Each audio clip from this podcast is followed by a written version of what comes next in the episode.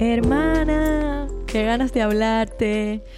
Ay, me sentía súper ansiosa por contarte sobre lo que me sucedió hace unos días. Tuve muchos sentimientos encontrados, pero antes de eso, quería comentarte, recordarte algo que te he dicho en otros episodios y, que lo tengo en mi cabeza hace muchos días y siento la necesidad de compartírtelo. Y es que recuerdes que yo no soy especialista ni experta en ninguno de los asuntos que estoy tratando. Yo solo soy un catalizador, digamos, de mi experiencia y de las experiencias de otras mujeres que, creo que nos pueden aportar algo a este espacio, a Estamos Juntas. Y como es un proceso en mi vida que estoy viviendo de mucho crecimiento personal y espiritual, donde estoy aprendiendo mucho y leyendo mucho y recibiendo mucha ayuda de coaches, eh, por eso te lo he decidido compartir. Pero no significa que yo esté en lo absolutamente correcto y cierto. Por eso te incito a que te cuestiones siempre, siempre lo que yo te diga. Cuestiónatelo, como me cuestiono yo todo lo que me pasa. Porque ahí es donde está el crecimiento. Y probablemente en unos días o en unos meses, justamente como el crecimiento es continuo, es constante, a lo mejor yo no tenga ni las mismas creencias que tengo ahora. A lo mejor mi experiencia y mi conciencia se elevó y te diga, ¿sabes qué? ¿Te acuerdas de lo que te comenté aquel día? Pues ya no creo que sea de esta manera, ahora creo que es de esta otra. Porque de eso se trata la vida, de transformación, de desarrollo, de crecimiento. Pero bueno, hasta donde estoy en mi nivel de conciencia y como siento que estoy aprendiendo mucho, por eso te quiero compartir lo que me ha funcionado. Que no significa que siempre tampoco te funciona a ti, porque cada mujer es diferente. Y todas, aunque nos pasemos por experiencias similares, reaccionamos de manera diferente. Y por eso también te digo siempre, aprende a conocerte, aprende a saber tus debilidades, tus fortalezas, tus competencias, porque de ahí es donde vas a saber si te resulta o no, o si te funciona o no, digamos que alguna herramienta que yo te pueda dar. Pero solo puedes saber si te funciona si te conoces. Habiendo dicho todo esto, porque lo tenía atravesado en la garganta y quería compartírtelo, eh, voy al cuento que te quería hacer. A ver, hace unos días tuve una conversación con una amiga porque yo sentí que violó algunos límites de nuestra relación. Y en esos segundos que tardé en reaccionar, para mí fueron como si pasaran horas. Yo no sé si a ti te ha pasado, pero es como, como lo que me ha pasado otras veces también a mí de estar arriba del escenario y que se te olvide el texto y son dos segundos y te parece una eternidad. Así fue como me sentí. Pasaron tres segundos y se me hizo la cabeza agua buscando las mejores salidas. Me debatí entre contarle mi sentir con respecto a su actitud y explicarle que no me gustó para nada su postura. Dejarlo pasar como si nada, incluso sabiendo que yo nunca lo olvidaría y que en algún punto tampoco la perdonaría. O simplemente alejarme de ella y enfriar la amistad.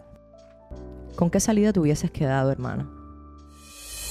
Este es un espacio donde las mujeres tenemos voz propia, donde estaremos las que tenemos miedo, pero nos enfrentamos a la vida cada vez con más determinación. Compartiremos experiencias de mujeres empoderadas como tú, que las quema por dentro el deseo de crecer. Soy Camila Arteche y te voy a hablar y a escuchar. Quiero que aprendamos, que nos inspiremos y confiemos las unas en las otras. Recuerda siempre, estamos juntas. Sí, esa misma determinación tomé yo expresarle mi sentir y apostar por la sinceridad. Porque al final entre amigas, entre hermanas, podemos contarnos lo que sea, ¿cierto? Si no, no somos tan amigas y tan hermanas. Precisamente ese es el tema que quiero que toquemos hoy. La sinceridad y sus límites. Los límites que tenemos. La sinceridad es uno de los aspectos que yo creo que nos enseñan como valores desde la infancia. Sin embargo, cuando llegamos a la adultez, cuando somos mayores, como que le cogemos miedo, ¿no? Yo no creo que sea por nosotras mismas, sino por la reacción que puede provocar en el resto de las personas que tenemos alrededor a ser totalmente sinceras. La sinceridad es uno de los elementos que nos ayuda a imponer, que nos ayuda a determinar, que nos ayuda a dar a conocer nuestros límites, o al menos pienso así yo en este nivel de conciencia en el que estoy. Y nuestros límites al final del día son muy saludables y necesarios en todas las relaciones que mantenemos no solamente en las relaciones de amistad, sino también en las relaciones de trabajo, de pareja, con hijos, hijas, con tus padres, con tus madres, incluso con nosotras mismas. ¿Te has puesto a analizar cuáles son tus límites?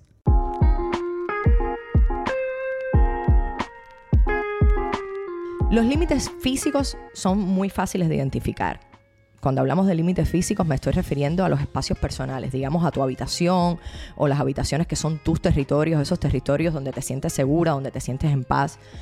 Pero los límites emocionales cuestan un poquito más porque no se ven. Y tenemos que aprender nosotras mismas a reconocerlos. ¿Cuáles son tus límites? ¿Y cuáles son tus acuerdos?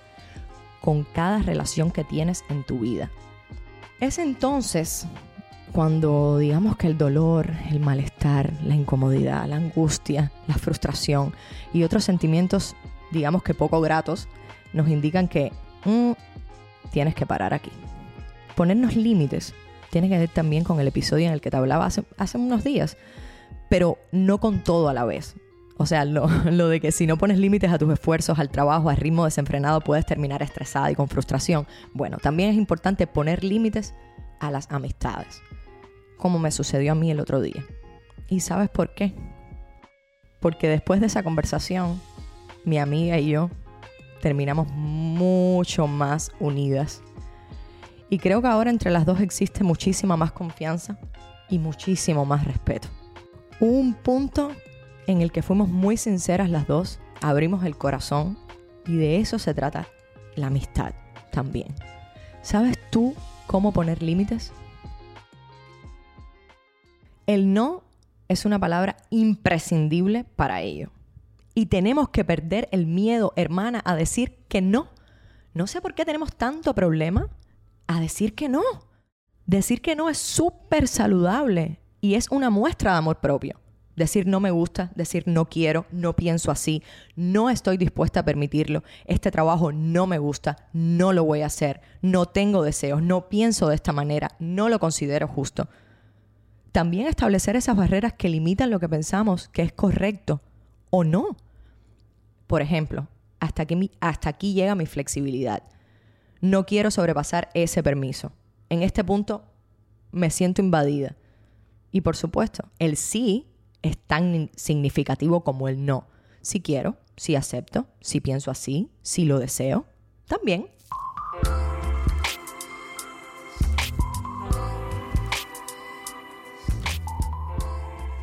Si lo piensas, hasta aquí todo tiene mucho que ver con asuntos que hemos tocado en episodios anteriores y que están muy ligados, digamos al autoconocimiento, al autocuidado, a la autoestima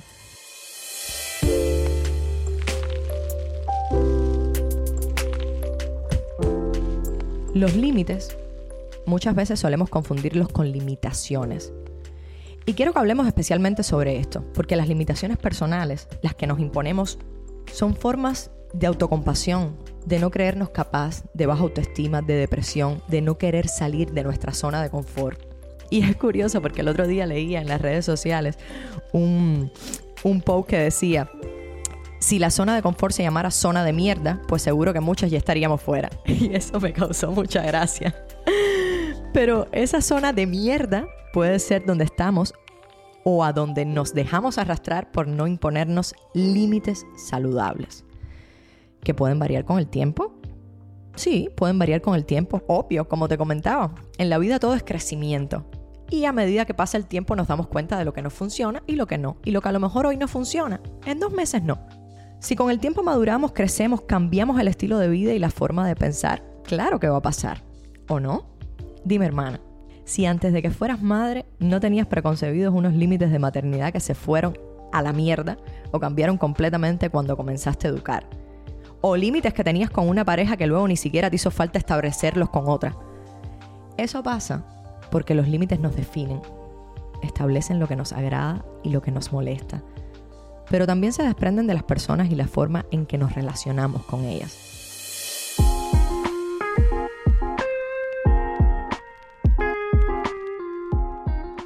Para mí conocer y, establecer límites personales ha sido la misma carrera de obstáculos que para otras personas, por supuesto. Creo yo, pero haciendo análisis, quiero compartirte a ti algunos de mis secretos de cómo yo he aprendido a establecer esos límites y esos acuerdos con mis relaciones que las han hecho mucho más saludables. Importante, No esperar a que las personas adivinen nuestros límites para luego reprocharles por haberlos saltado. Por supuesto, tampoco es que vayamos con un manual de instrucciones en la frente diciendo cuáles son nuestros límites. Pero la gente no es adivina. Si no los conversas con sinceridad y desde respeto, pues puede que esa persona nunca se entere de cuáles son tus límites que no tienen por qué ser los mismos de ella. Por eso hay que darle la importancia que merece la sinceridad en la comunicación y hablar de frente, directo y con respeto. Vaya, como decimos en Cuba, ese color una vez y no rosada todos los días. y ayuda mucho cuando vas a iniciar este tipo de conversación, que los inicios son los más complicados. Uno, a tomar responsabilidad sobre el asunto, siempre lo digo. Y dos, a hablar por lo claro voy a tener una conversación directa contigo, no te lo tomes a mal, es solamente lo que pienso y quiero que esta relación vaya mejor. Y desde el respeto siempre. Pero decir que vamos a tener una comunicación directa para que la otra persona, si la conversación es muy fuerte, no se sienta ofendida. Escuchar. No siempre tenemos la verdad en nuestro punto de vista. Eso es otro punto. Aprender a escuchar. A lo mejor la otra persona tiene algo que decirnos que tampoco nosotras nos habíamos dado cuenta. Así que date tu tiempo para escuchar también lo que tiene esa persona que decirte. Preocuparte por los límites ajenos. Y aquí me viene a la cabeza otro refrán. No le hagas caso a los demás lo que no te gusta que te hagan. Ay, no, no se dice así. No le hagas a los demás lo que no te gusta que te hagan a ti. Eh, y eso también es parte de preocuparse por los límites ajenos. O sea, si hay algo que no te gusta, no se lo hagas a nadie. Y por último, decir que no, sin pena y sin temor poner límites, te lo repito, lleva un poquito de autoestima. Lleva egoísmo, en una medida saludable, sí, pero también lleva de respeto por una misma y por las personas con quienes se relaciona, de conocimiento pleno de lo que te gusta y de lo que no, y mucho amor propio.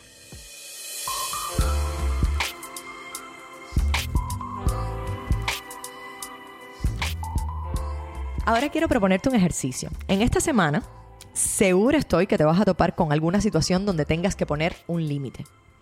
Primero, por supuesto, quiero que seas capaz de hacerlo, de decir hasta aquí o no. Y luego, en cuanto puedas, quiero que escribas.